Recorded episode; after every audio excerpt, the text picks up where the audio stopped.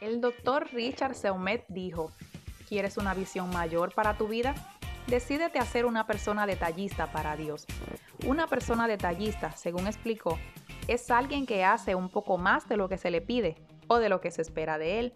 Seumet dijo esto basándose en la oración de Jabes en Primera de Crónicas 4, 9, 10 y Jabes fue más ilustre que sus hermanos, al cual su madre llamó Jabes, diciendo, por cuanto lo di a luz con dolor, e invocó Jabes el Dios de Israel, diciendo, Oh, si me dieras bendición y ensancharas mi territorio, y si tu mano estuviera conmigo y me libraras del mal para que no me dañe, y le otorgó Dios lo que pidió.